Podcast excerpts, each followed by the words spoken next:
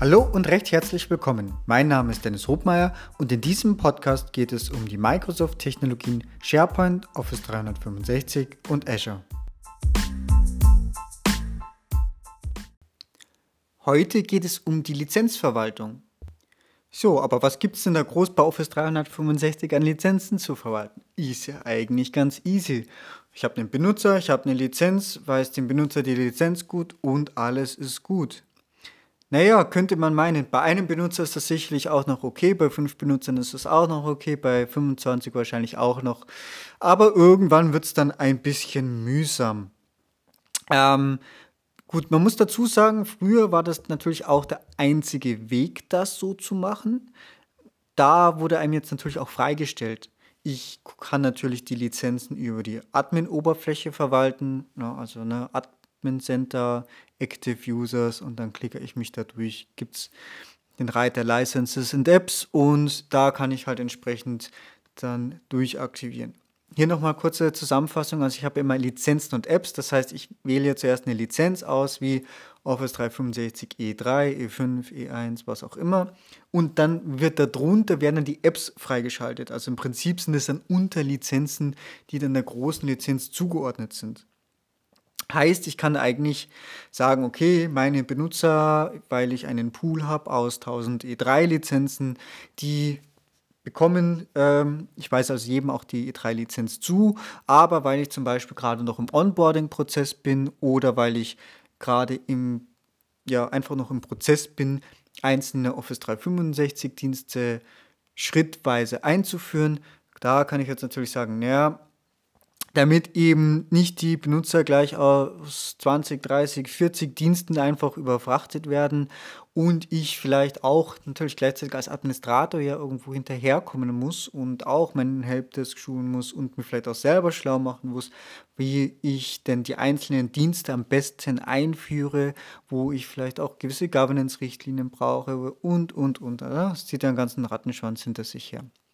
So, und deshalb kann ich natürlich sagen, selbst wenn ich jetzt einfach schon die große E3-Lizenz habe, es kann es sein, dass das, ne, ich da irgendwie finanziell was ausgestiegen bin.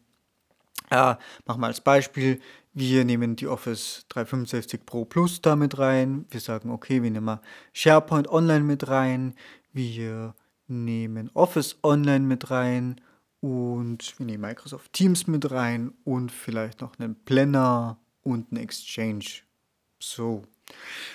Und habe aber dann jetzt gleichzeitig damit gesagt, okay, erstmal noch keine Forms, erstmal noch kein Stream, noch kein äh, StepHub, auch wenn schon wieder abgekündigt, noch kein Caseller, noch kein äh, Power Apps, noch kein Skype, noch kein Sway, noch kein To-Do. Je nachdem, was mich halt meine Lizenz entsprechend umfasst. So, über diesen Ansatz kann ich natürlich dann in einem späteren Stadium, was weiß ich, halbes Jahr später, wenn ich dann soweit bin, die Dienste sind durch, Onboarding ist vollständig, kann ich natürlich vorhergehen, okay, jetzt nehmen wir das nächste in Angriff. Ich gehe her, okay, wir gehen immer auf Stream aktivieren das, wir gehen mal auf Power Apps aktivieren das, gehen wir auf To-Do aktivieren das. Ne?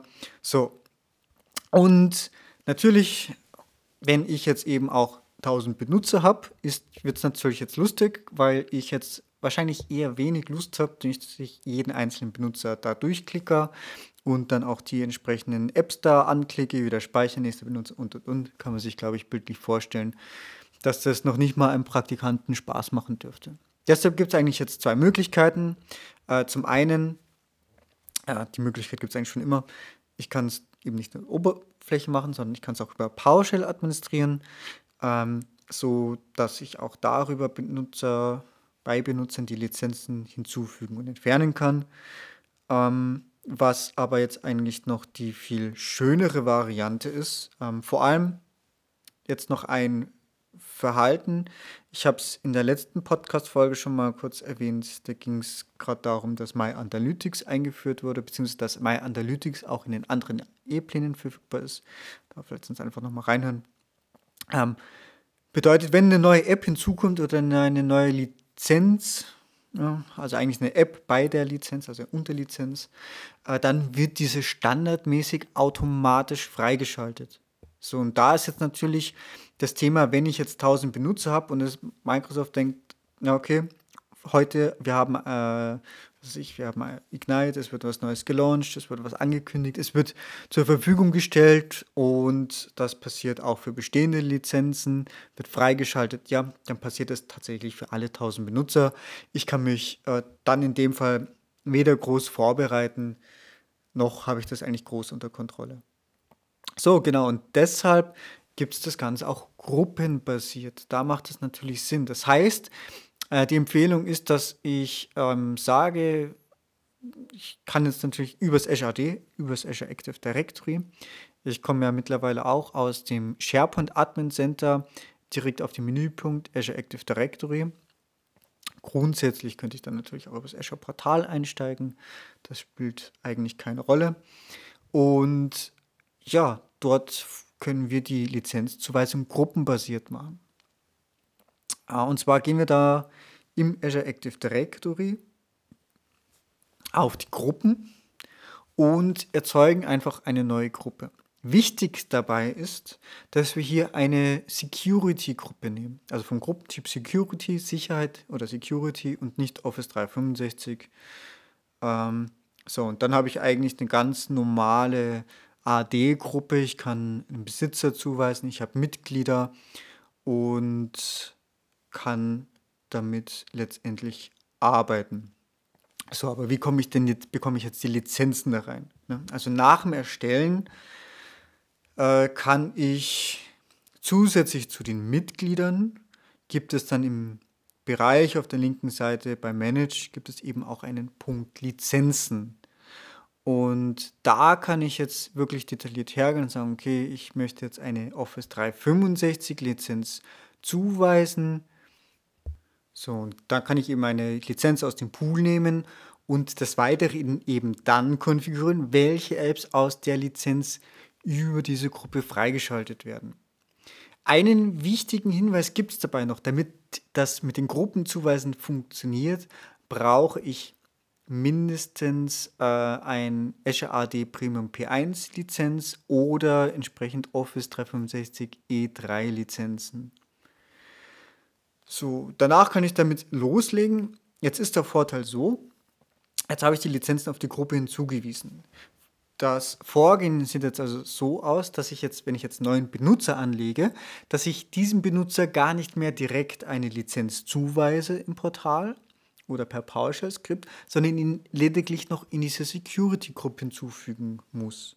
Und über diese Security-Group bekommt er dann die Lizenz. Die wird dann anschließend auch wieder im Portal mit angezeigt. Ähm, die kann ich dann übrigens, wenn sie über die Gruppe kommt, im Portal auch nicht wegnehmen. Anders ist es jetzt, und jetzt kommt der Clou, wenn ich das nämlich nachträglich ändern möchte, wenn der Benutzer bereits eine Lizenz aus dem ähm, Portal zugewiesen hat und ich anschließend ich ihm eine Gruppe hinzufüge, nehmen wir mal an, die Gruppe hat vielleicht doch ein paar Lizenzen mehr oder ein paar Apps mehr, dann hat in Summe der Benutzer die äh, alle Lizenzen aus beiden Pools, also die, die ihm zugewiesen sind, plus die aus der Gruppe.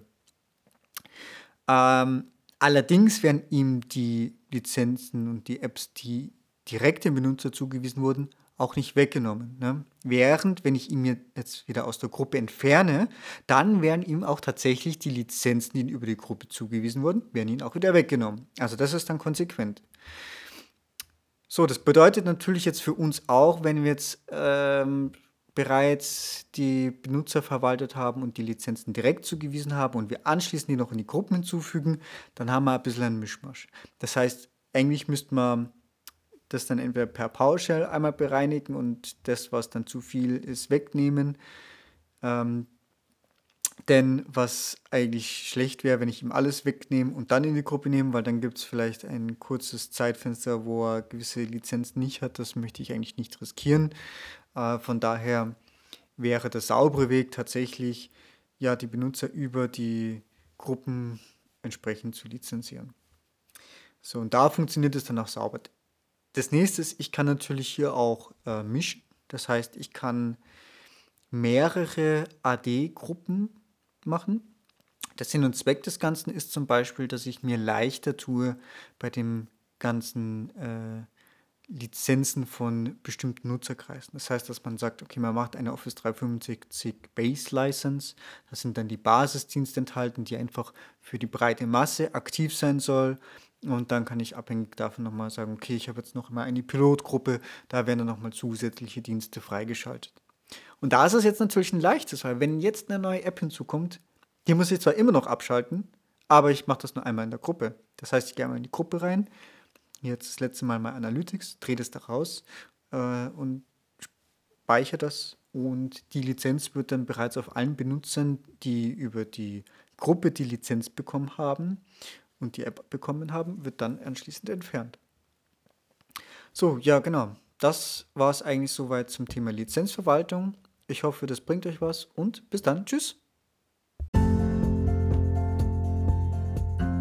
So, das war's schon wieder. Vielen Dank fürs Zuhören und ich hoffe, dass auch in dieser Folge wieder etwas Neues für dich dabei war und du etwas lernen konntest. Wenn du Feedback hast, freue ich mich ganz besonders und du kannst es mir über die verschiedenen Kanäle mitteilen. Wenn euch dieser Podcast gefällt, ist meine größte Belohnung und Motivation eine 5-Sterne-Bewertung bei iTunes. Ich danke euch und bis bald. Tschüss!